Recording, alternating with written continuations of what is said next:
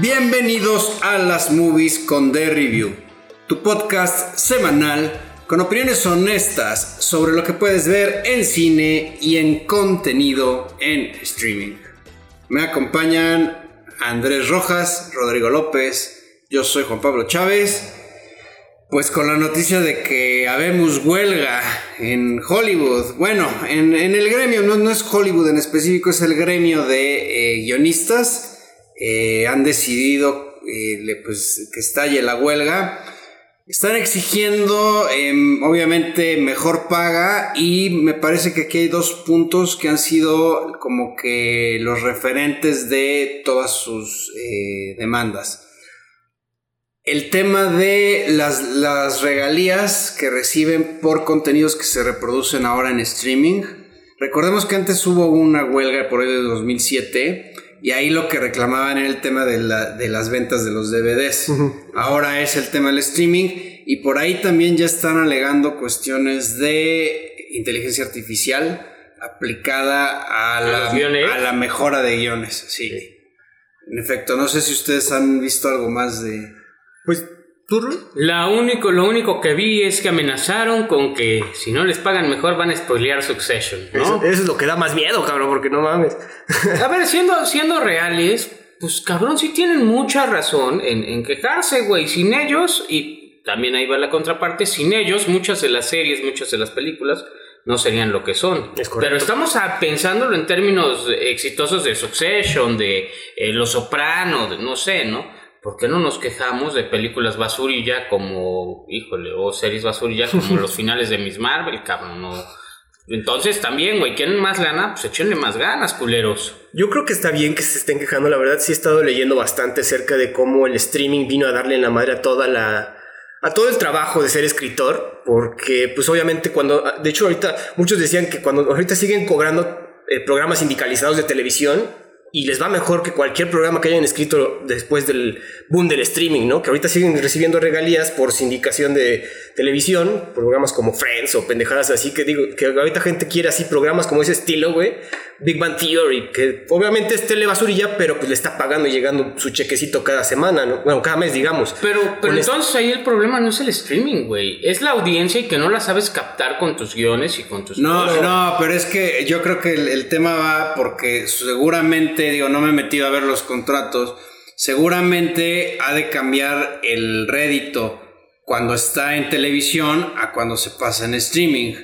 Y, como todo va ahorita ya para streaming, pues ahí han de perder. Y es que también el streaming pues está cabrón, porque si, digamos que ya te, le, vas a dar regalías cada que alguien streamea algo.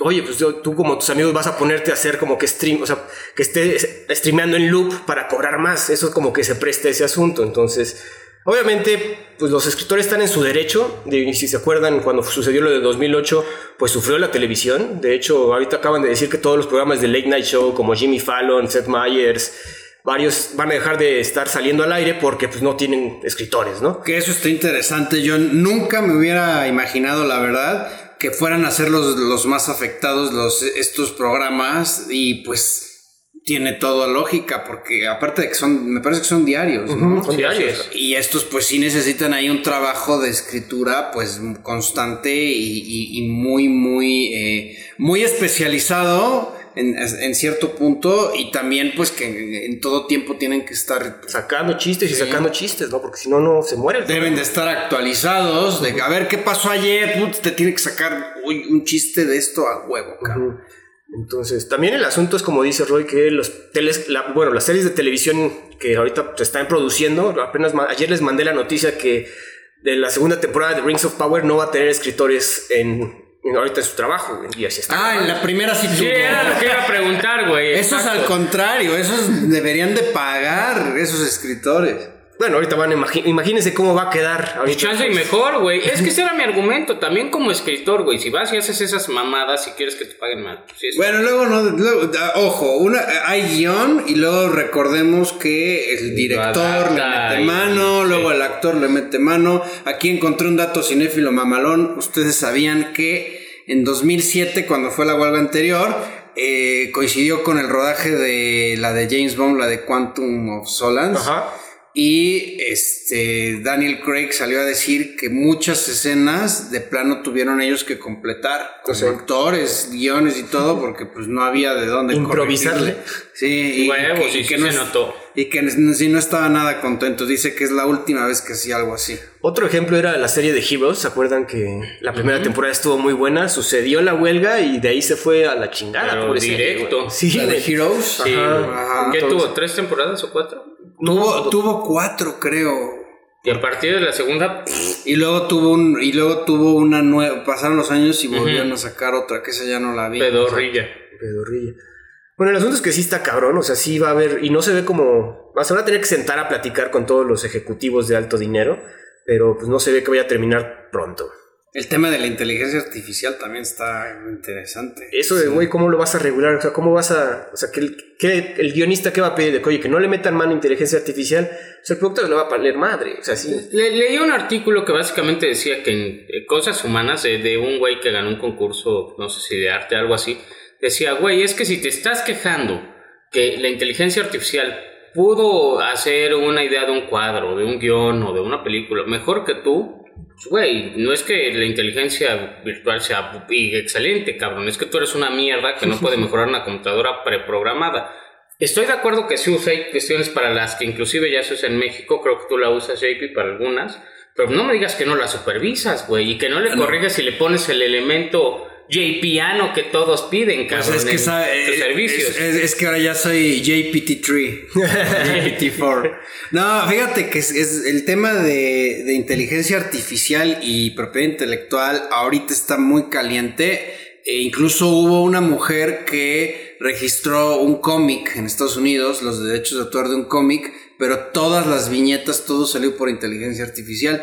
¿Y qué creen? Que lo revisaron en Estados Unidos, la oficina encargada de, de derechos de autor, y le dijo, va para atrás, esto no lo puedes registrar, esto no es tuyo. No es tuyo. Y estuvo muy chistoso porque yo una vez me puse a chatear con G- GPT-3 este, sobre derechos de autor y le dije, a ver, oye, si yo te doy el prompt y tú generas un cuento, yo lo puedo registrar como autor. Y me dice, no, porque todo lo que genero aquí, este, porque no, no, porque yo lo generé. Y le digo, y le digo, oye, pero tú eres un modelo que está basado en inteligencia artificial que fue alimentado hasta septiembre de 2011, digo, de 2021, etcétera, etcétera. Entonces tú estás creando obras derivadas, tú no tendrías los derechos. Y, me contó, sí, tienes razón, bajo ese argumento entonces yo no tendría. O sea, está, o sea, hasta el mismo chat se pone ahí a... a discutir, pero, pero es lo que te iba a decir, güey. Ajá, y si consigues que mediante triquiñuelas como la que hiciste te ceda los derechos, eso es real. Tampoco es una entidad que puede ceder, tener obligaciones y derechos, güey. No, lo que pasa es que ahí los derechos son del de OpenAI. y no los puede ceder. Y, y- y esta madre no los puede ceder, aunque te diga que sí. El- el- ahí el tema realmente es que va a estar muy difícil detectar cuando se utilizó inteligencia artificial o cuando no. No siempre va a ser tan sencillo.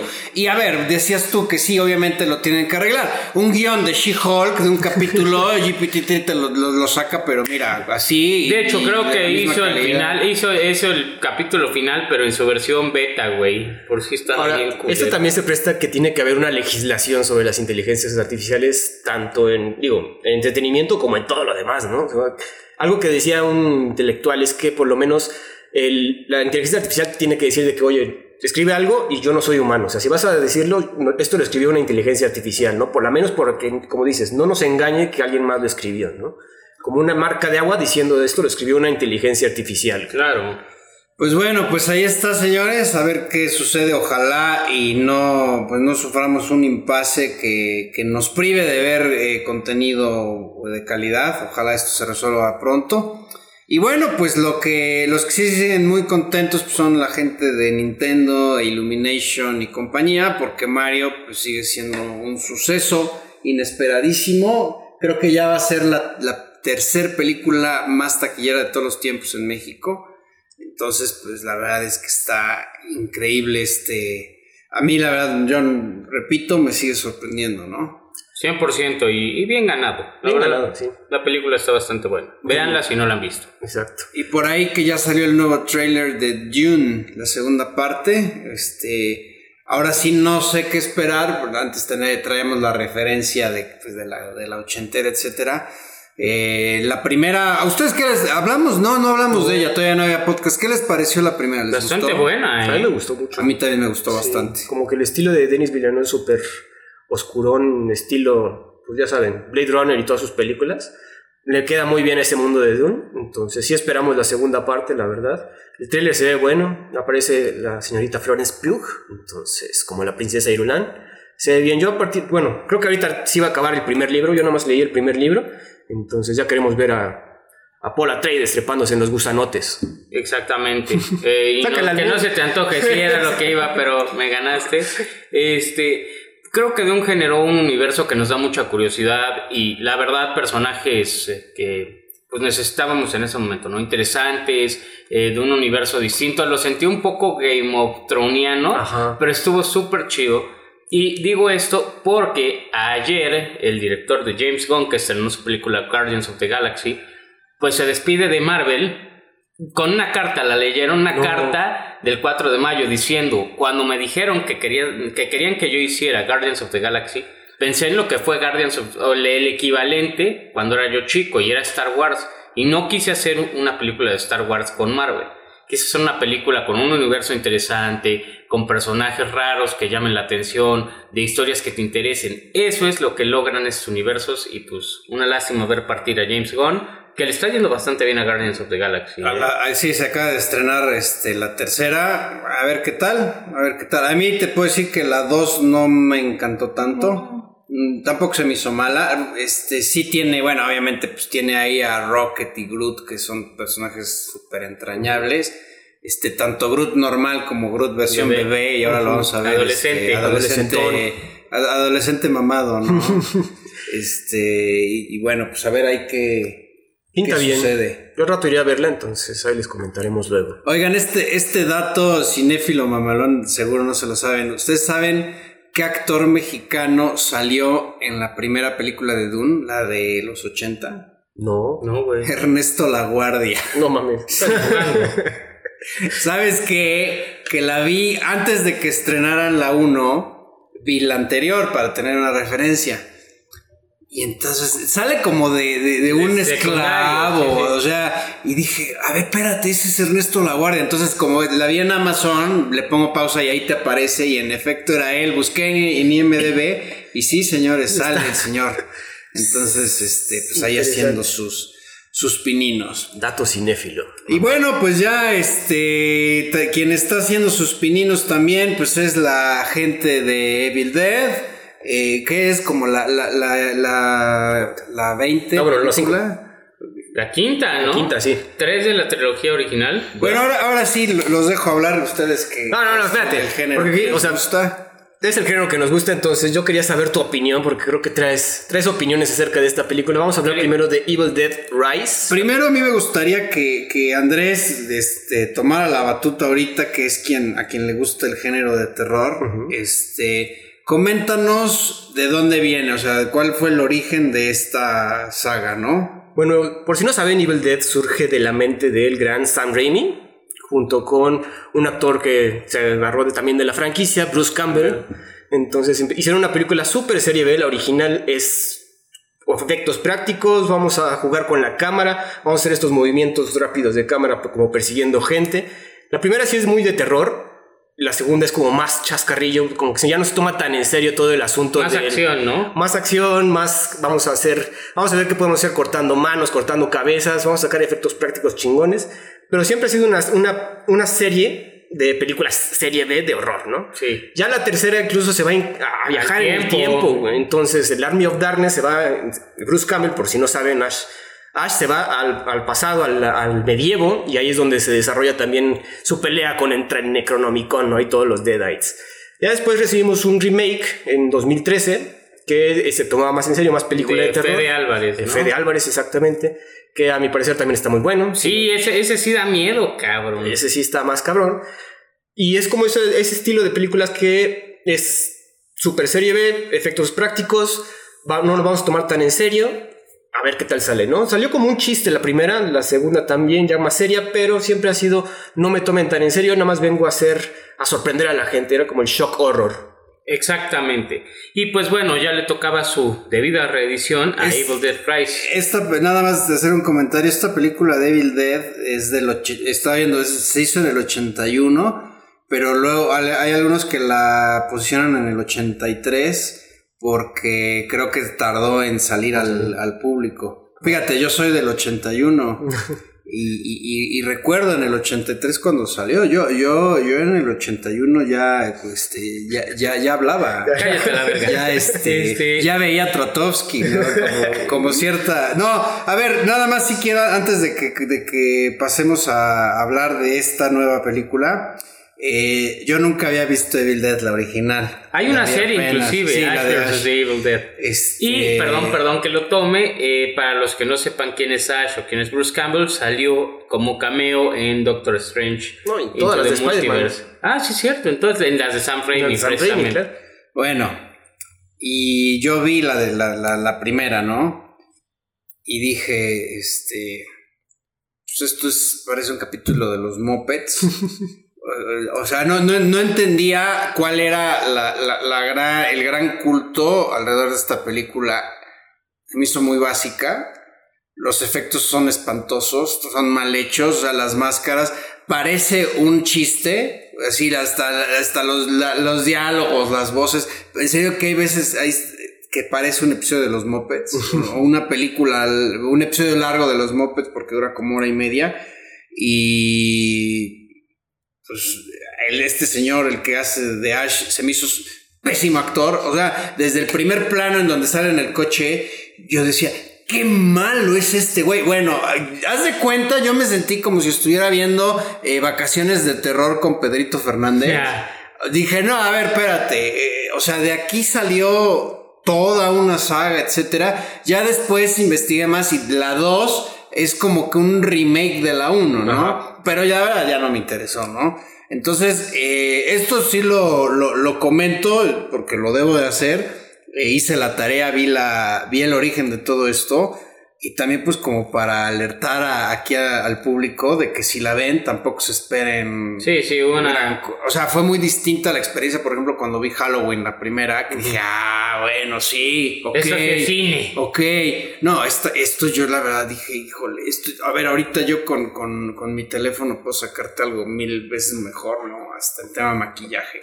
Digo que otra vez, 1981. Ah, no, bueno, Sam sí, Raimi era claro. su primer película. Oye, pues, incluso estaba saliendo de aquí, creo que de la universidad, güey. Entonces vamos a juntarnos con estos amigos a grabar una película. El hecho de que se la, que la produjera, bueno, que la pudiera sacar en cine, pues fue un logro. Y, y recordemos que también ese estilo de horror no era muy. eh, no era nada tradicional. Me parece que si no había salido, estaba por salir. Y Razorhead, que es así como que el pináculo del body horror. The Fly ha de haber salido por esos años. Entonces. Que realmente esta de Evil Dead, bueno, sí, sí, sí es body horror, sí, sí tiene. La, me refiero a la del 80. Sí, sí, sí. O sea, eh, con sus efectos cutres, pero. Cutrísimos, pero Ahora- bueno.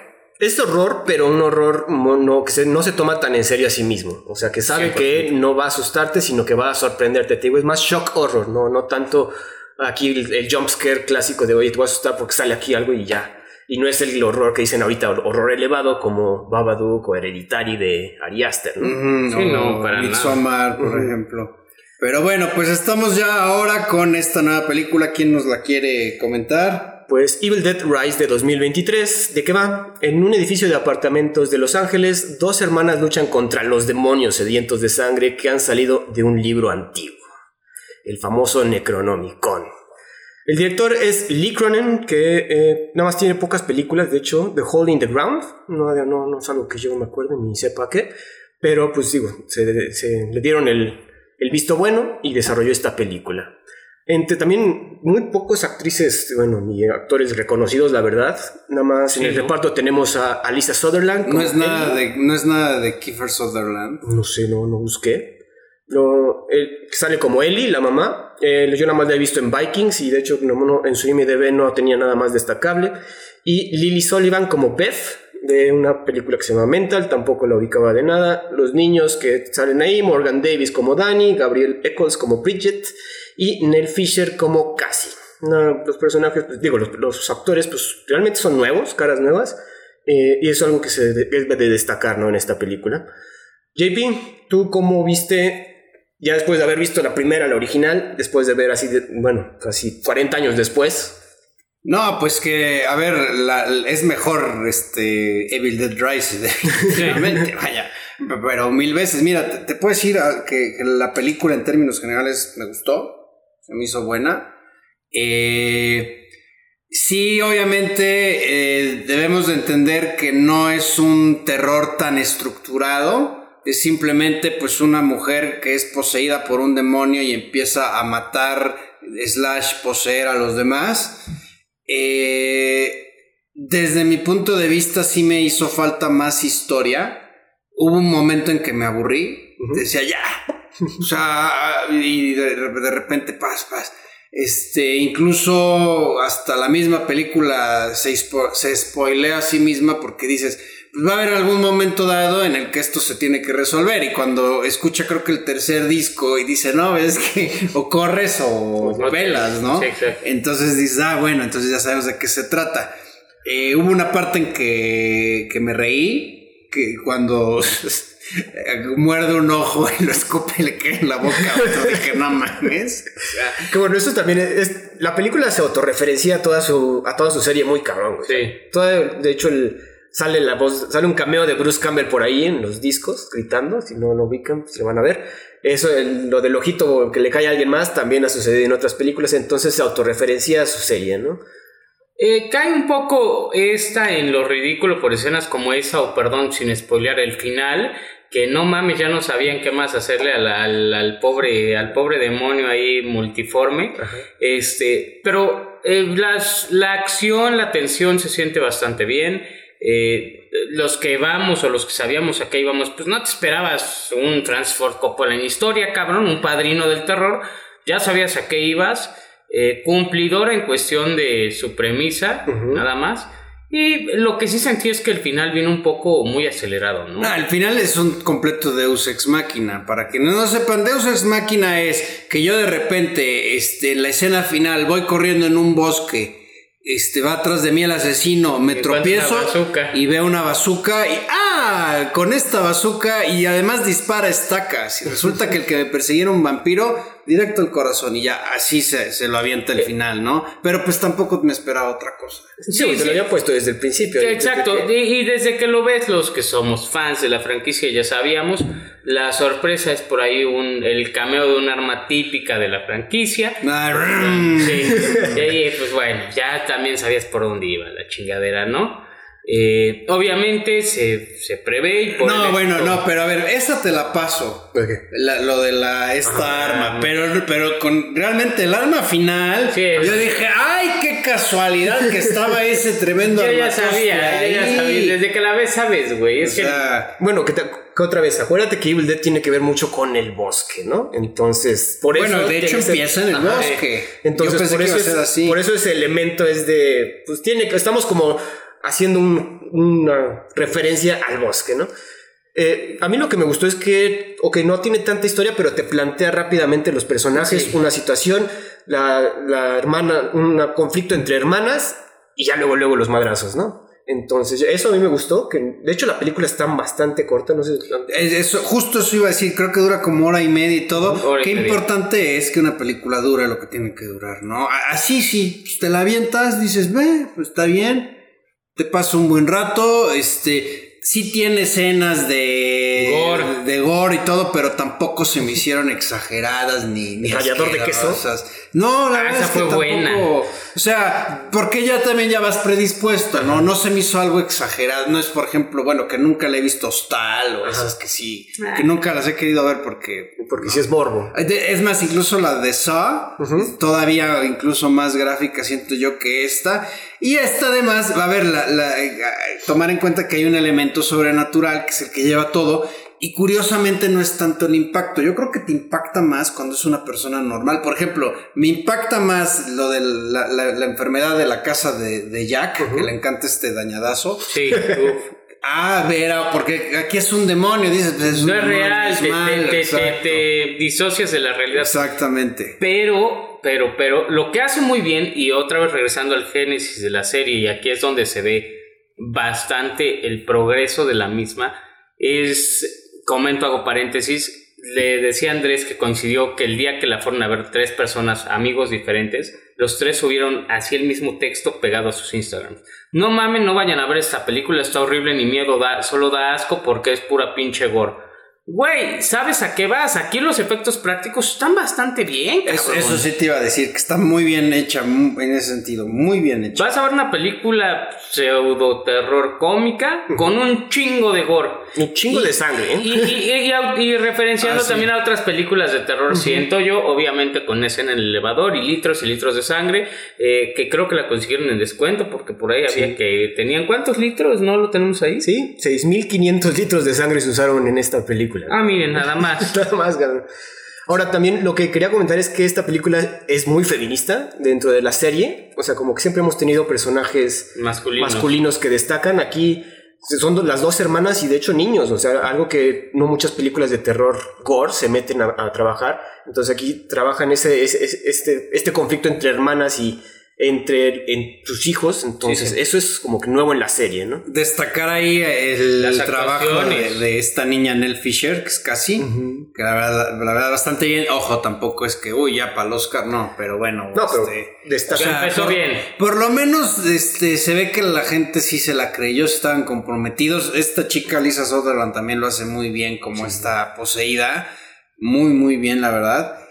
Y pues, bueno, pues vaya, yo si, yo que no, no, había visto ni siquiera la, la, de los 80, este, porque yo a, los meses yo ya veía a ¿eh?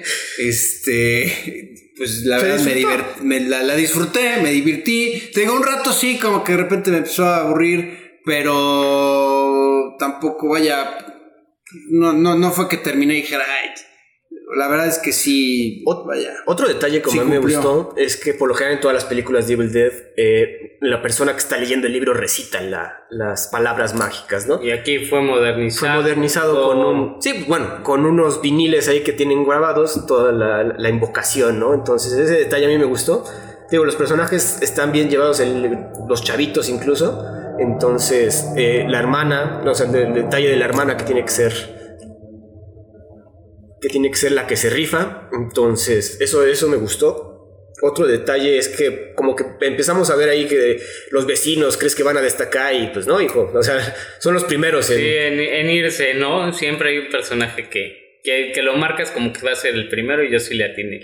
Eh, pues bueno, no sé eh, si sepan, pero esto iba a ser originalmente para streaming. Después de las proyecciones, pues vieron que a la gente le gustó o a la gente que se las proyectaron cuando menos, entonces decidieron pasarla a cine y creo que le ha ido bien en taquilla, ¿no? Ahí está, digo, ahorita ya como que vamos a dar, si es que nos dan los detalles del presupuesto y la recaudación, esta película costó 19 millones de dólares, o sea, para esos 19 bien usados, también el hecho de que no tuvieran grandes superestrellas creo que ayudó, y la recaudación va en 90, entonces pues vamos a ver más de Evil Dead. Es un hecho que las películas de terror, que este género en particular, eh, se presta para eso. Películas de bajo presupuesto que pueden llegar a ganar muchísimo dinero, que recuperan muchísimo. En el, terror se da este suceso eh, de manera muy frecuente. Netamente ya dobló su, ya dobló su inversión. Es decir, mínimo con gastos de producción, de eh, distribución y demás, porque es más o menos el 40-50%. Eh, ya llevan 19 gastados, 19 ganados, 21 ganados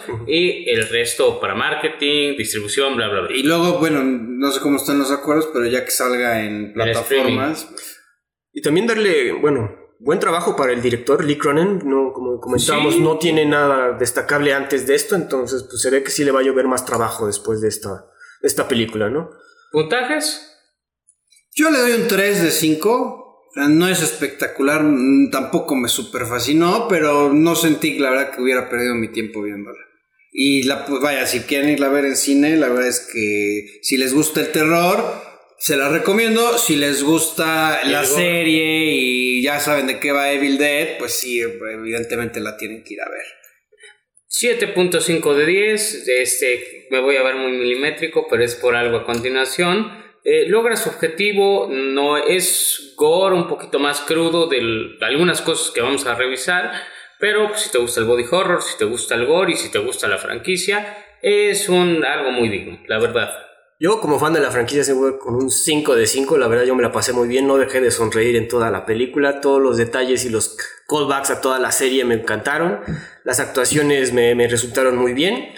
Eh, los efectos, obviamente, todo, todos muy destacables, la verdad. No sé, no, no, no. Y ese detalle al final de, por si acaso, me llevo este asunto. No sé a qué vaya a pasar otra vez. Me encantó. Exacto. Y que se ve que va a haber una secuela, ¿no? Qué bueno, aquí yo creo que estaba leyendo que no es tanto que ves que es el tercer libro, ¿no? Entonces comentan que el primero es el, primer libro fue el de la original, el segundo el del remake y ahorita ya va el tercero, entonces a ver qué, qué, qué detalles sacan, ¿no?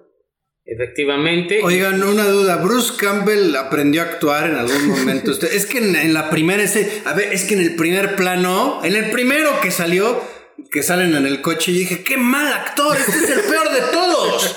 Este, y ya de repente que empecé a ver que yo ni sabía que, y que empecé a ver que al final él iba a ser el prota. Dije, no puede ser, hermano. Ojalá haya aprendido a actuar. Me acordé, ¿ustedes nunca vieron este Wayne's World?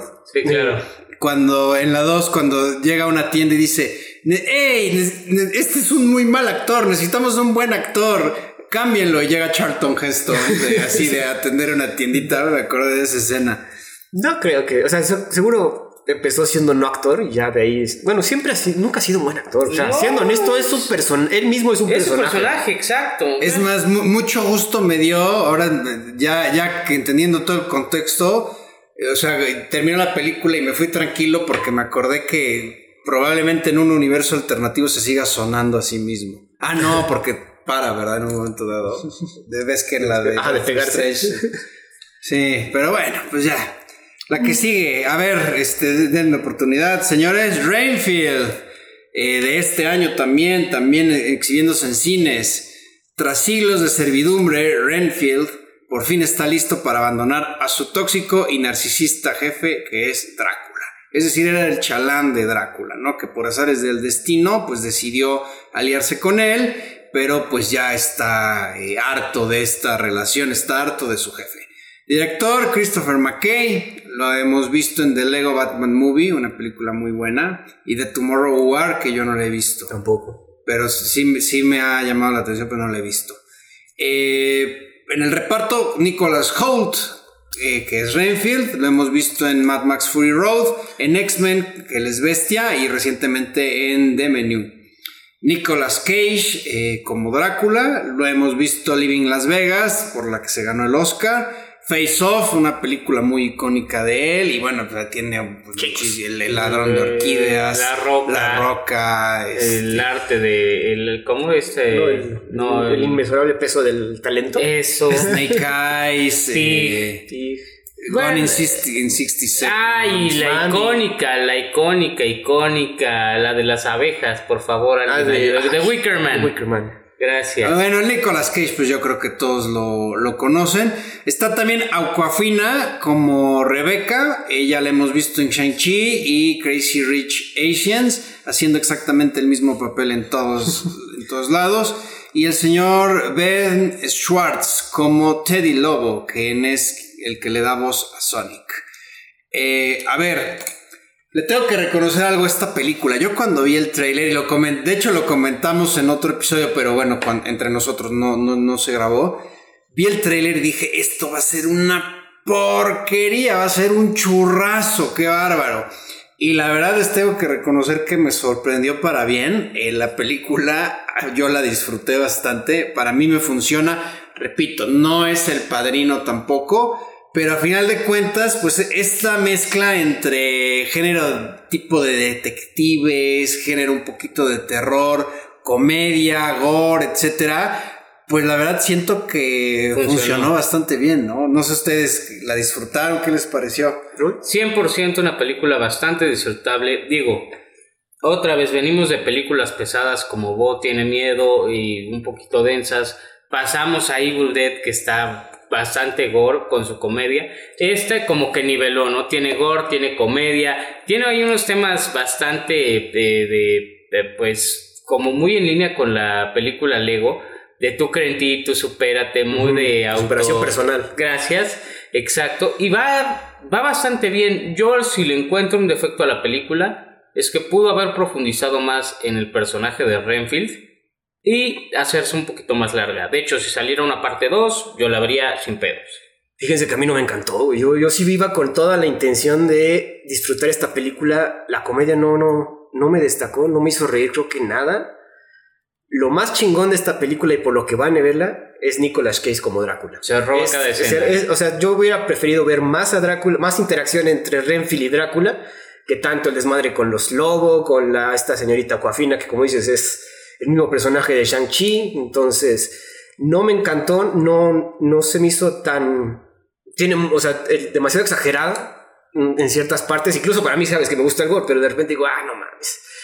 Entonces tuvimos unos problemas con esta película. Nicholas Holt, como actuando de pendejo, está bien, pero si la van a ver, yo creo que sería tendría que ser por Nicolas Cage. O sea, es lo más, lo más chingón de la película. Fíjate que yo, perdón, este. Yo la estaba viendo cuando empezó. Así, cuando en esta escena del, asesino, este, el, grandote que de repente lo. Ah, sí, bueno, yo dije, esto, esta película, si sigue metiendo así estos elementos, se va a convertir en película de culto.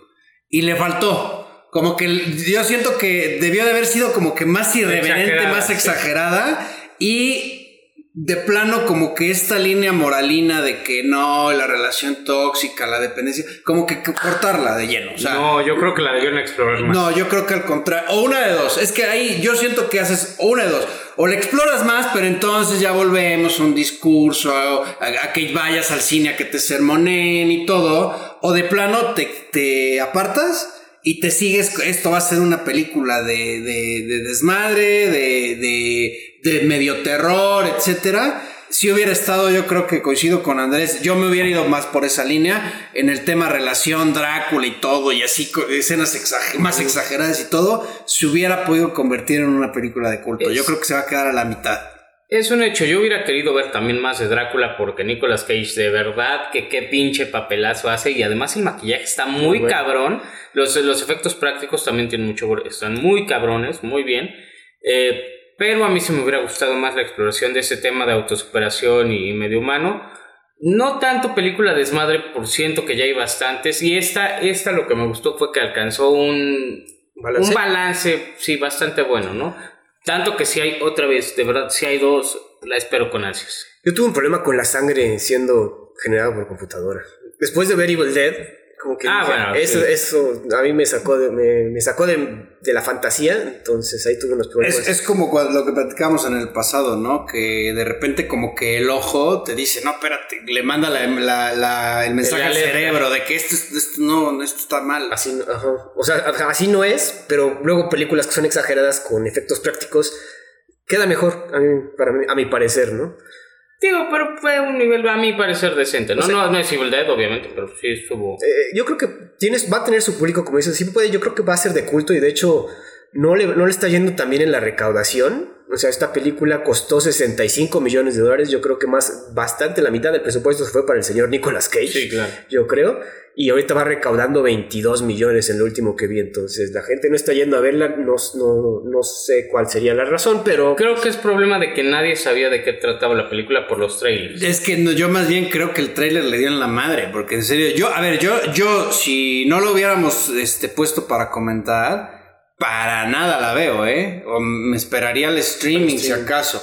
Pero para nada, el, el, trailer se veía muy mala, o sea, se veía hasta una película serie B, o sea, como que este, de TV Home, ¿no? Sí, claro, es, Yo creo que eso le, le afectó y también que Nicolas Cage ha tenido una carrera como que con muchos altibajos. Eh, Nicolas Cage no es sinónimo de garantía. Últimamente como que ha ido repuntando, pero a ver, el del precio del el esta que hace con... con, ah, a mí me encantó. Ajá. Este, a ver, pero sí, entiendo que te puede gustar, pero tampoco es una película que digas, ay, no, ya Nicolas Cage, por eso voy a ir a ver la siguiente, ¿no? La de Pig, que han comentado, esa no la he visto, la verdad, que dicen que es muy buena. Entonces, como que siento que va teniendo una, un alza en su carrera, pero que todavía no le alcanza para jalar al público, ¿no? No es, por ejemplo, que a veces ni siquiera es garantía, como un Robert De Niro, un, Christian Bale. Un, bueno, ya más un Christian Bale. Este. Pero sí tiene sus fans, o sea, sí tiene su, su. O sea, yo creo que igualmente su carrera ha sido hacer esta bueno, hacer películas como La Roca, o sea, esta acción durante hacer algunos dramas, como yo me acordaba del Ladrón de Orquídeas, una película buenísima. Yo no la vi. No manches, muy buena. Y ahorita como que se dedicó a hacer de, oye, me voy a divertir, páguenme lo que sea, y de repente le ha ido bien. Ha, ido, ha, ha- escogido papeles que van con su carácter y con su personalidad. Recordemos que agarró muchas películas cutres. Porque, y como, ay cabrón, ¿cuáles fueron de las últimas que sí decías? No mames, eh, entre ellas el Wickerman. Eh, porque tuvo un pequeño Wesley, Wesley Snipazo con Hacienda. Con Hacienda. Entonces ya iba a ir a dar al tanque y dijo, no, pues papitos, ahora sí, si quieren hasta de puta me voy a las fiestas. Entonces, te páguenme, cabrón.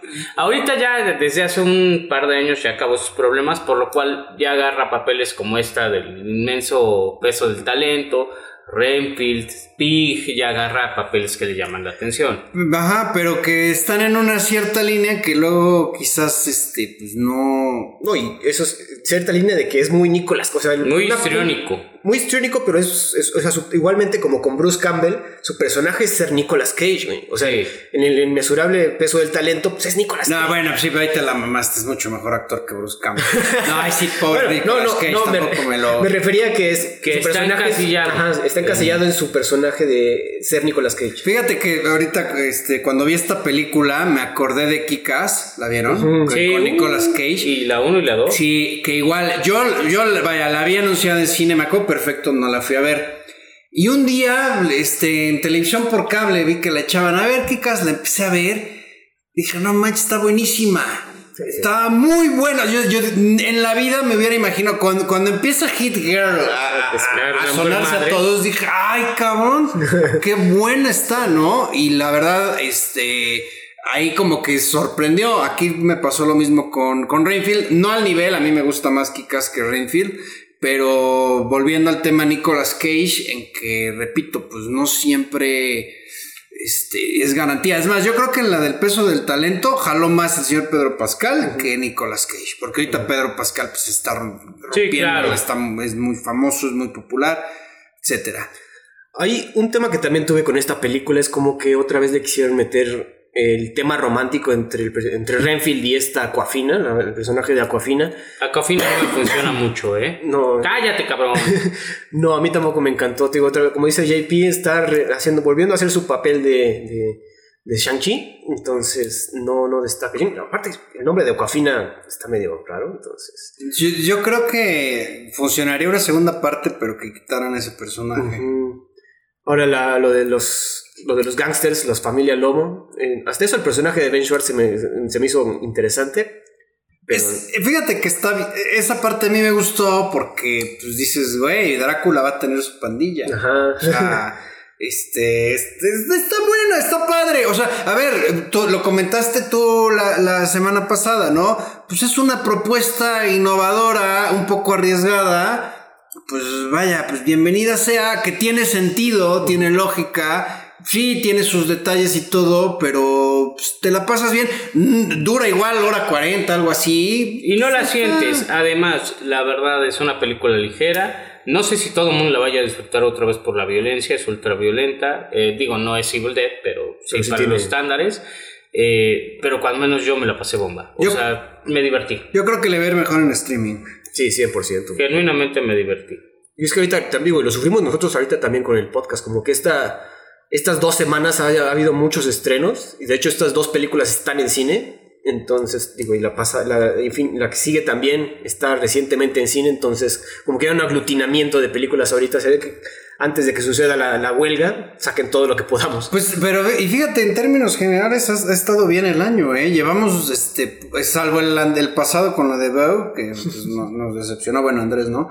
Pero hemos, hemos revisado películas estrenadas en, en este año pues, bastante buenas, Eso ¿no? sí. Hemos tenido el- la de Tetris, la de Air. Air, otro caso que iba a ser para streaming y decidieron sacarlo a cines, que sigue proyectándose, la de Air, ha, ha jalado muy bien en México. Y pues bueno, pues ahí está. Eh, no sé si quieran agregar algo más. Yo creo que el puntaje va a hablar por, por sí solo, ¿no? JP. Yo le doy 3, también 3 de 5. Huevos. No, yo sí me voy con un 4 de 5. No, a mí no, no, tampoco se me hace algo así. Yo iba con un 2 de 5, creo que voy con un 2.5 para estar a la mitad. pero no, no, otra vez no me funciona al 100%. Yo creo que iba con muchas expectativas por todo lo que había leído y todo lo que había, la gente a la que le había gustado. Eh, y pues luego pasa, ¿no? Que tanta expectativa a ti te afecta al momento de verla, ¿no? Y creo que fue lo que me pasó. Y a mí al revés, yo me esperaba una mierda totota. O sea, ¿no la volverías a ver, güey, tú? Eh, no sé, güey, creo que no. o sea, digamos, a menos de que alguien no la haya visto y diga, oye, vamos a verla ahí. Digo, quizás, quizás sí por ver a, O sea, si, hacemos una maratón de Nicolas Cage y, meten esta, sí. Pero solo por eso, Ah, ok. Cállate, cabrón. No, güey, o sea, ahí sí se, vale, ¿no? Ahora una película. se vale. Cuando tú toses, se vale. Cuando yo toso, no. Una, una película. Ah, yo pensé que del que no la vería. Ah. Come culo, Y es más, voy a volver a hacer. Ahora sí, vamos a seguir tosiendo todos porque viene una película rara. Por favor, Rodrigo. La cual se llama Infinity Pool. ¿De qué va? Es de este año y de qué va.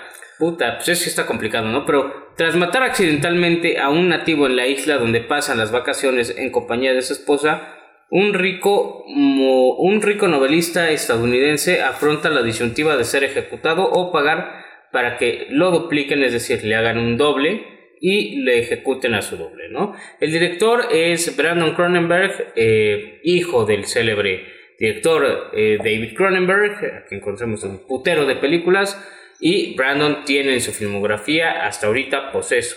¿no? no los puse. Eh, la más famosa fue Possessor y esa ya la, diré después. Eh, bastante buena, recomendable si les gusta Matrix, Inception y un poquito de cosas raras, vale la pena. De el reparto, tú, tiene a Alexander Skarsgård como James, a quien vimos en Northman, a Mia Goth, que ahorita la está rompiendo bastante, como Gaby, a quien hemos visto en Pearl y en Suspiria, y a Cleopatra Coleman, a que, como M, a quien hemos visto en Dope no, pues empezar diciendo que la película no es tu típica experiencia de cine, es algo más cercano al terreno de Bo tiene miedo, con muchos elementos de horror corporal, aquí no solo llevados a través del gore o de los asesinatos, de estar viendo un loop de muerte de la gente, sino del desprecio de la persona, de en este caso del escritor, hacia su mismo cuerpo, ¿no? Y, es un poquito un mensaje de desprecio a sí mismo. Yo sentí que la película no era tan literal como se ve, sino que tras cada asesinato una parte moral o, o de él que le estorbaba iba muriendo, ¿no? Pero bueno, muy interpretativa la película, no muy recomendable para todo mundo diría yo, pero pues a ver. Sí, no, no es recomendable para todo el mundo, pero sí vale la pena verla. La forma en que está, la cinematografía está buenísima. O sea, toda la forma, todo toda la psicodelia que se empieza a formar dentro de esta isla idílica, que también eh, te ponen una parte de, la isla donde es paraíso terrenal, pero ya cuando salen parece una isla de la Unión Soviética, todo todo decayente. Ajá, güey. Fíjense que me acordé de algo eh, cuando veía la película cuando fuimos a, bueno, no, no, no, no, es por mamá, ¿no? Pero cuando de luna de miel nos fuimos a un crucero al Caribe y una parada era Haití. Y dije, ah, pues Haití, pues bueno. Era Royal Caribbean, o sea, tampoco nos fuimos una lancha, ¿no? y estuvo muy chistoso porque, bueno, sale el crucero de Miami y, en Miami, en, un lift, que es como el, Uber de allá, es una aplicación, nos tocó un conductor, una vez un conductor haitiano y, nos y le dijimos, pues vamos a ir a Haití. Este, y dijo, no te va, que no, Y dijo, ¿cómo? Y le dije, sí, porque el crucero, ah, no, tú vas a la Badí. Pues dije, bueno, así le dirán. y ya que llegamos, nos dimos cuenta de que Royal Caribbean, pues prácticamente compró un cacho de la isla que no tiene ningún acceso hacia el país. Entonces, ahí llega el crucero y salvo en lancha no puedes llegar a lo que es Haití. Y esa parte se llama la Abadí. Entonces por eso este señor hizo énfasis, me dijo, no, o sea, sí, porque eso obviamente está todo acondicionado, o sea, llegaba la gente del crucero, los mismos trabajadores del crucero tenían ya ahí todas las instalaciones para ahí poner, montar que el fast food, que todo eso, boom, boom, había juegos acuáticos, había todo, pero, y, ya sabes, no me faltó, no faltó los, este, había ahí una familia de regios de Monterrey. No, no, no, hay que ver la forma de ver, de irnos para allá. Y, justo, me, me, acordé viendo esta película de eso, ¿no? Sí, en efecto, aquí una isla, evidentemente, está acondicionada. acondicionada en una sección. Y esta gente, pues, de, de intensa, se quiere ir a, pues, al, al país como tal, ¿no? Qué chistoso, y, ya nada más para cerrar la idea, cómo aquí Cronenberg juega con esa cuestión. Tú al principio piensas que el peligro va a estar en los nativos y en estas y, en estas máscaras que usan dices no ahorita estos cuates van a hacer una carnicería con esta gente no incluso eh, hay una escena en donde sale una persona como que protestando porque habían puesto ese complejo turístico. Dices, aquí va a haber bronca con los nativos. Y al final resulta que la maldad y, que toda esta, este... Estaba en uno mismo. Exactamente, estaba en la gente, todo, todo, todo, este eh, desprecio, todo, todo, este, se me, se, me, fue la sadismo, si quieres, está dentro de la gente bien, ¿no? Un poquito yéndonos al tema, por ejemplo, que hemos visto en el menú, etcétera. Este, eso está interesante. Dicho esto, al chile no me gustó. al chile, al chile, al chile no me gustó. O sea, sí entiendo la idea y entiendo todo. Al chile no me gustó. Es, es, es, es decirlo, es una película muy complicada y sí está bastante surreal, cayendo mucho en lo surreal y interpretativa, ¿no? No, lo dije al principio, no es recomendable para todo mundo, eh, aún con estos elementos y aún, como dice Andrés, que sea un watch bastante interesante, pero sí, sí es difícil. Pero yo se lo sentí muy literal la película, o sea, sí es, hicimos un doble y, lo, y el doble va a pagar por ti, cabrón. Y, es, y eso es, así es la isla, ¿no? También lo interesante es que en la isla los nativos no es, no, no, lo que hace Cronenberg es no establecértelos como de una raza ni nada, sino son nativos de la isla Lactocla, no me acuerdo cómo se llama, incluso le ponen nombre raro. Lactán y no sé. Entonces, como el hecho de, de no, no, establecerlo en ninguna, ninguna isla que nosotros conocemos como que lo hace más, más alien, más, más alejado de nuestra realidad. A mí sí me sirvió la película, sí, sí, me, o sea, sí te mantiene interesado en ver qué va a pasar y ver cómo, como dices, o sea, el mal no está afuera, sino está en uno mismo y cómo el, el, hecho de que estén haciendo clones, pues quieras o no, te vas matando a ti mismo, ¿no? Exacto, y ese, y ese es lo que te digo que para mí sí es un poco subjetivista, porque eh, a través de, este, de esta muerte de ciertas partes tuyas eh, físicamente representadas como clones, al final que tienes la oportunidad de escaparte, de, de salir y demás, pues te das cuenta que quizás no estabas tan obligado, ¿no? Y que quizás no era tanto así como de, güey, es que no puedo, sino que no quiero. Y esto te lo van dando como hints en, varias partes de la película, ¿no? Con el pasaporte, con que lo siga, siga juntándose con eso a pesar de que sabía y con que medio sabía. Yo creo que sí sabía eh, eh, quién era el, torturado, vamos a decirlo así. Ahora hay que recordar aquí, no, no lo dice nuestra sinopsis, pero él es un escritor fracasado que de hecho la del dinero es su esposa. Entonces él no es de este grupo de élite que es el que lo acoge, entre comillas, sino él es un, él es un paria que está, eh, que, que lo, que lo agarra para este, va a ser como que hasta abusan un poco de él por ser, por no ser como ellos. Es, como su diversión para esas vacaciones. Que acaba, que acaba siendo pues el alfa del, de ahí, ¿no? Por así decirlo. Pues ni si no. ¿Cómo? No, el Yo sí lo interpreto, o sea, ya hasta el final. No, es la, es la perra. Al final. No, siempre sí. no, es la perra. Es, y, es su mascota. Y al final siento que sí trasciende, güey. Y yo creo que por eso el, el final te queda en de que no, o sea, él, perdió más que estas personas que tienen todo, güey. Claro.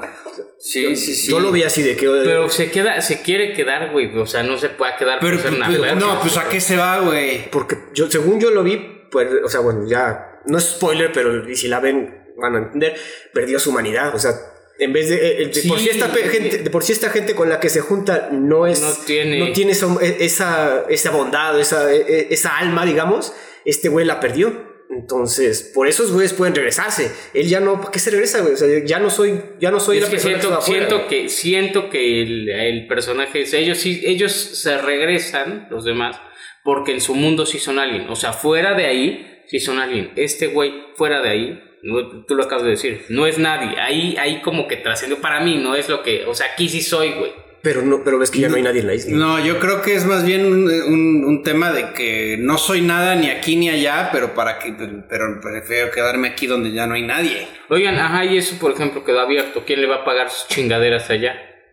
No, pues yo creo que se iba a quedar tranquilito. Digo, otra vez un, un- un final abierto, ¿no? De que, a ver, A, a mí la verdad, a ver, el, el gran tema es que cuando te presentan una historia que es un poquito chaqueta mental, este, se la tienes que comprar muy bien como espectador y ese es el riesgo que corre el director, que si el espectador no te la compra, se sale. Y a mí la verdad ya un- no, no, no me enganchó, o sea, sí la entendía, sí sabía de qué iba la idea y todo, sí está interesante a cierto punto, pero hubo un momento en que ya, igual a mí no me encantan estas escenas de alucinógenas y, eh, y todo, de, de- de- de- este, la depravación y ahí todo.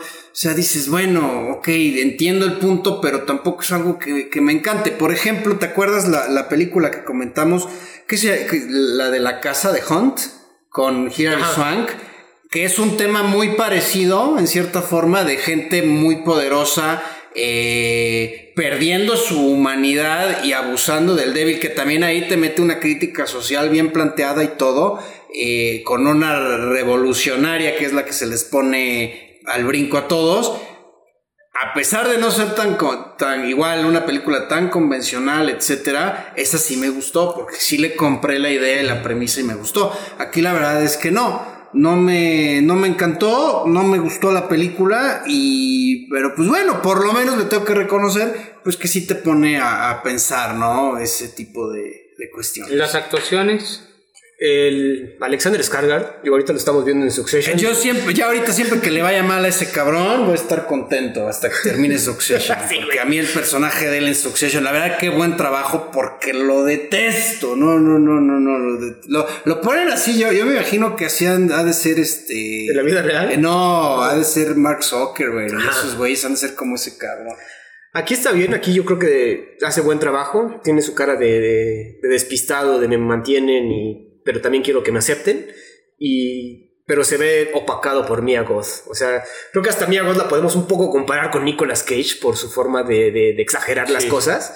Entonces, y digo, ahorita que dices que sí, va- va- ha tenido como que varias películas que han sido éxitos en su, en- entre Sí, comillas, sí, pero que sí, ah, pues la están trayendo a más películas nuevas, ¿no? Entonces, me gustó más la actuación de Mia Goth, Alexander Skarsgård, pues bien, tiene que hacer cara de pendejo, tiene que hacer cara de terror, entonces le queda bien, ¿no?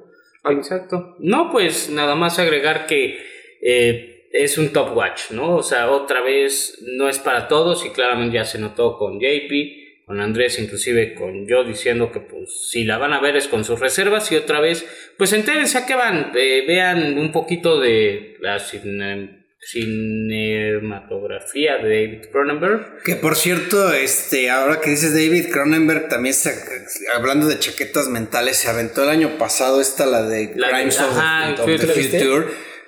Qué bárbaro, esa sí, no, no, no, esa está peor, man. Pero No, entre esta y... Entre esta y... no, está mejor Infinity Pool. ¿Ah, sí? No, no, esa sí, no, no, no, no, bien, bien, bien, bizarra, biche película. y, pero por ejemplo, estaba revisando la, la filmografía de David Cronenberg.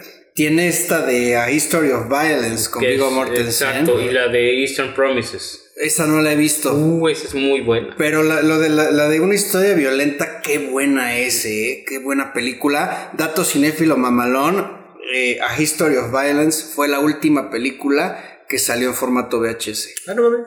Wow. Sí, Está basado en un cómic, ¿sí no. Sí, está muy buena película. Esa, esa sí Doble dato, doble dato cinéfilo mamalón. ¿eh? History of Violence la pueden ver en HBO, Crimes of the Future la pueden ver en Movie. Y no, es una super paja mental esa de Crimes of the Future. O sea, yo la terminé de ver y dije, no, no puede ser, cabrón. Y, ya ubicas que hay, a ver, ojo, ahí también, se- señor Brandon Cronenberg, este, sálgase un poquito de la línea de su papá. O sea, que yo me esperaría, bueno, eh, bueno, David Cronenberg tiene más, este, Más variado. Bueno, Sí. también tiene una carrera más. Y, y bueno, y David Cronenberg pues hizo The Fly, ¿no? Que ese, Sí, pues, es esa sí es una película de culto y pues a ver, pues suerte señor Brandon Cronenberg, a ver si, si saca algo mejorcito. Eh, yo a esta película le doy... Traemos, traemos el dato. Su presupuesto fue de 4.5 millones. Ah. Entonces, baratona. no, no, digo, para, el- para, lo que sal- para lo que ves en pantalla, pues salió bastante baratona. Sin embargo, en recaudación, pues por los mismos temas que maneja y la psicodelia y, el- como dice Roy, no es para todos, pues apenas va como 5.2 millones. Entonces se va a quedar ahí en el apenitas, sacamos los Sí. costos, ¿no? Y no todavía porque hay que, a eso hay que quitar la mitad. Este, pero bueno, pues ahí va, va, va en Bueno, otro dato cinéfilo mamalón, esta película originalmente iba a tener un rating de NC-17, casi ya X, porque pues, las escenas esas psicodélicas y de de, de, De de, las- de Sodoma y Gomorra, pues iban a estar más intensas al parecer y la, la MPAA le dijeron, oye, no, bájale si quieres que esto salga en cine, hazle unos cortes porque esto no puede salir, está ya rayando en lo porno. Claro, efectivamente, perdón otra vez que te interrumpa con el puntaje. Quien ya vio el gabinete de los horrores, ya conoce algo también de Brandon Cronenberg, el episodio del huevo del alien. Que, Ah, que, ¿serio? que, que- que la filmografía, el del, del, del- de la casa donde sale este cabrón, Drago, Billy Drago. Eh, la casa muy padre, con el AK-47 de oro. Ah, no, pero ese es del... pane- ¿Cómo se llama? Pues es un... Es un Panos, panos maquiatos. Ah, este panos. Ese es panos No, pero también tiene uno. te- tiene- entonces también tiene uno David Cronenberg ahí. de Brandon Cronenberg. Puede ver ser. cuál es. Vente más informado, me, me- No. me interrumpes para cagarla, Tiene, tiene razón, sí, ahí sí. Me, me fui Es- con panos. Y bueno, eh, antes, la recomendación, vean Possessor. Infinitamente mejor. Bueno, este, ya puedo calificar, cabrón. No. Bueno. Gracias. Dos, dos de ¿Dos de cinco. cinco? Sí, dos de cinco. No, no, no, ahora sí que como el meme el chile no me gustó.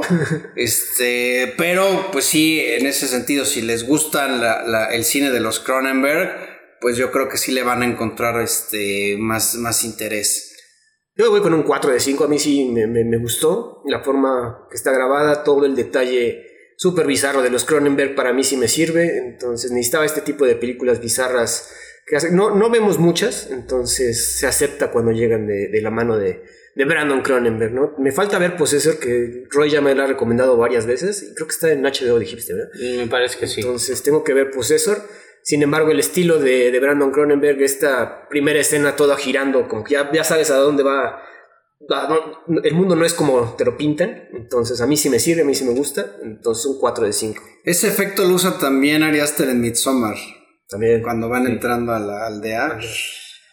Eh, pues otra vez destacar que la cinematografía sí es buena, los efectos son buenos, eh, te mantiene en suspenso, pero yo sí le tengo que dar un 3 de, de 10, o sea, 6. Eh, tiene sus partes de hueva, tiene sus partes que, como dice JP, si no entras en la convención de este universo, o sea, porque gente en la sala donde yo estaba, ¿qué pedo? ¿Cómo pueden, cómo pueden clonar a gente, güey? ¿Y dónde es eso? Es Y- que se la tienes que comprar. a ver, Exacto. También. Y, y no mames, ¿dónde está esa isla? A ver, un cabrón, si búscalo en Google. Cagué de risa, dije, güey, no existe, o sea, no mames. Es que también, a ver, ¿y, y cómo ese güey este, con capa puede volar? Estás viendo Superman, cabrón. O sea, sí, también, o sea, güey. Es, es, es eso, ¿no? Eh, Ve, ve- el entendido de que pues, vas a una película, güey. No, una película bizarra, 100%. sí, O sea, no, un desde que ves el trailer sabes a lo que vas, digo. No, no, no te esperes. No, y que, que- que no vean la de Crimes of the Future, entonces, porque les Se van a cagar, güeyes. Se van a poner a tragar este plástico, los güeyes. Pero Eh, bueno. Pues ahí las recomendaciones de esta semana. Eh, perdón, más bien ahí las películas de esta semana. Y ahora sí vamos con las recomendaciones. A ver, aquí tenemos Rodrigo, el vampiro fronterizo. Pero eso es un chiste. El güey. vampiro fronterizo que por las noches volarás a pesar de tus hechizos, mis nalgas no las tendrás. What? Y bien doblado. Este, no, no, no, no podía faltar el elemento Polo Polo. Aquí, este, Roy lo sigue llorando. No, yo les, yo les quiero, yo, yo recomendaría, este, nos estamos yendo obviamente a historias de Horror body corporal. horror, horror, corporal y pues evidentemente Saw del 2004, una película, a ver, tiene muchísimo gore, muchísima sangre, está súper retorcida, la verdad, pero hay que reconocer que está bien hecha, que en su momento fue todo un hit, un impacto. Pues ya lleva, ¿qué? Eh, 12 películas. Pues llevan también el montón de películas. Yo la verdad creo que me quedé en la 3 o en la 4. Y evidentemente pues la 1 este, pues es la que más me, me ha gustado. Esta forma de... Es, un- es transmitir un mensaje moral, jugar con la mente de las personas. Eh, sí es una, una, historia muy retorcida, repito, muy gráfica. Ojo, estamos hablando de body horror, es decir, no, no es como 100% recomendable para cualquiera, ¿eh? O sea, no hay pedo. Yo no dije para cualquiera, güey. Bueno, ya. Verga. Silencio. Este. Cuando el pendejo no oye el podcast. Dirige James Wan. Eh, y de ahí también James Wan agarró. Digo, buenísima película la primera. Y de ahí James Wan se hizo ya pues, un ícono dentro del cine de terror. Y, y, pero ha hecho de todo. Estaba viendo, por ejemplo, hizo la de Aquaman. También. O sea, ha tenido bastante chamba el señor. Y la verdad es que les digo, yo, yo les, les recomiendo esta. Y hubo otra, esta nada más pues bueno, sí, sí puede ser recomendación, pero quería ver, ¿ustedes no, no vieron una, hablando de, de, poseídos, que se llama Fallen, con Denzel, Denzel Washington y John Goodman, es del 94. Yo recuerdo que es de clásico de que empieza todavía cuando había televisión por cable, bueno, todavía hay, pero cuando era lo único que había, la empecé a ver, hagan de cuenta que es un detective, que es Denzel Washington, y su sidekick es John Goodman, el eterno secundario y este, sucede que matan, bueno, eh, capturan a un asesino, lo sentencian a muerte, se muere, todo dar. Y de repente se empieza a dar cuenta Denzel Washington de que aparece otro asesino en serie, pero que es el mismo. Entonces dice, pero ¿cómo? Pues ya se murió. Y ahí empieza un tema. El final es muy bueno, muy bueno. Le repitiaba Fallen, eh, dirige Gregory Hoblit, que él años antes había hecho Primal Fear con Richard Gere y Edward Norton. Eh, pues ahí se las recomiendo, ¿no? Esa solamente se puede rentar. Eh, igual y no es body horror, es más un plan posesiones. Pero bueno, mi recomendación oficial pues es So, el juego del miedo.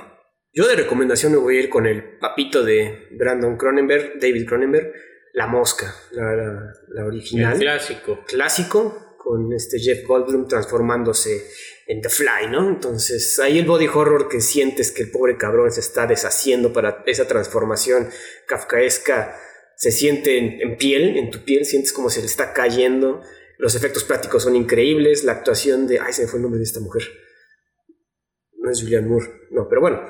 Toda, eh, toda esa relación también tiene que ser como que la que va destacando. Oye, tú me vas a querer después de que me transforme en esto, a pesar de que yo inventé, ya, ya, ya, es un invento de la teletransportación, una, soy un genio, a pesar de que vaya transformando y me vaya decayendo en Eso está súper kafkiano. Sí, sí, súper kafkiano. Entonces, los efectos prácticos, reitero, son para su época increíbles y el concepto, pues es, vas a, ser, vas a seguir siendo tú a pesar de que te transformes en un monstruo, pues no. Entonces, yo, eh, esa película, la verdad, me la pusieron en clase de biología o cívica y ética. Una cosa así, sí, güey, en la secundaria. no, ya creo que de física y ética, de biología, ¿qué, güey? Este, no sé, pero estuvo, estuvo bastante, bastante, bastante buena. Fue un buen watch. La verdad, ahí la maestra pues tenía buen ojo para las películas. También nos puso Kids, que siempre le he querido ver y, y nunca pude, güey, porque me brinqué esa clase. Pero bueno, Gina eh, Davis. Gina Davis, exacto.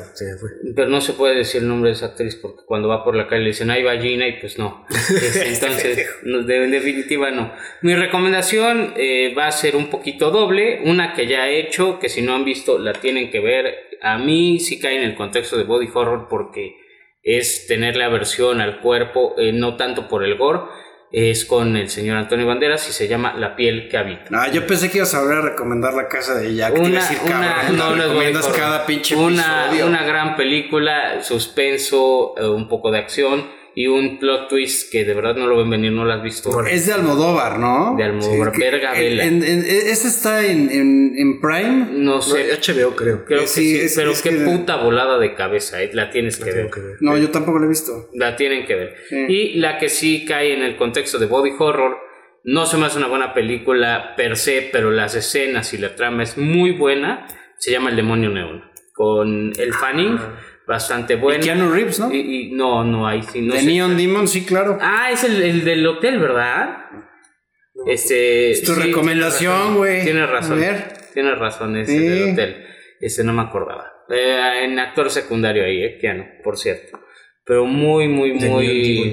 Yo tampoco la he visto. Me contaron el final y dije, ay, qué mamá. Muy buena cinematografía y tiene elementos. Ya, si quieren ver, si les gustan esas, si quieren ver, hasta me aviento un pilón Titanic, que sí ni les voy a decir de qué va esa, si vayan a ver a ciegas, porque ahí, si eso lo pasan, ya pasan todo el body horror y dices que mamada. Es, es francesa, ¿no? De- Fue del año con- pasado. ah, sí. ¿Cuál, cuál, cuál? Juliando con Titanic. Titanic. Está en Amazon, creo. La tía que se folla un coche. No Sí, mames. Sí, sí, o sea, perdón. Y se embaraza. Ah, la madre. Sí, güey, ya, ese gran spoiler, ¿no? Es La piel que habitó, veanla, por favor. De verdad, de las mejores películas que pueden ver con sus. de, de ese género, ¿no? Y de, de un plot twist. eh, eh, se van a sorprender. Qué bueno, también hablando de plot twist, So, qué buen plot twist, güey. Es buenísimo, el final es impresionante. Es que sí, o sea, dentro de lo retorcido, qué bien escrita está. O sea, güey, baratísima esa película, costó menos de un millón, güey. O sea, seguro algo así. Y recaudó para hacer 10, güey. sí, sí está cañón. La pueden ver, ese, repito, en HBO. Pero sí, o con sus reservas, no es de, que, ay, este, voy en plan de date y... La, la primera es la más pasable, me parece, de, de la saga. ¿De eso? Sí. Ah, es la mejor. O sea, sí. Y la más pasable de que no está tan. Tan gráfica. Mm. Exacto. Sí, sí está de gana. Pues bueno. una vez más, como cada semana, gracias por escucharnos. Por favor, pasen el podcast a sus amigos que sepan que les gusta el cine. Pásenselo a su abuelita para que nos escuchen loop, por favor. A sus tías, las chismosas que les mandan piolines para que oigan algo de la verga. Y reitenos bien, por favor. También estamos en Instagram, TikTok, YouTube y en sus corazones esperamos. Piches, piches, piches, piches. Ahí está el pinches piches. Nos vemos la siguiente semana.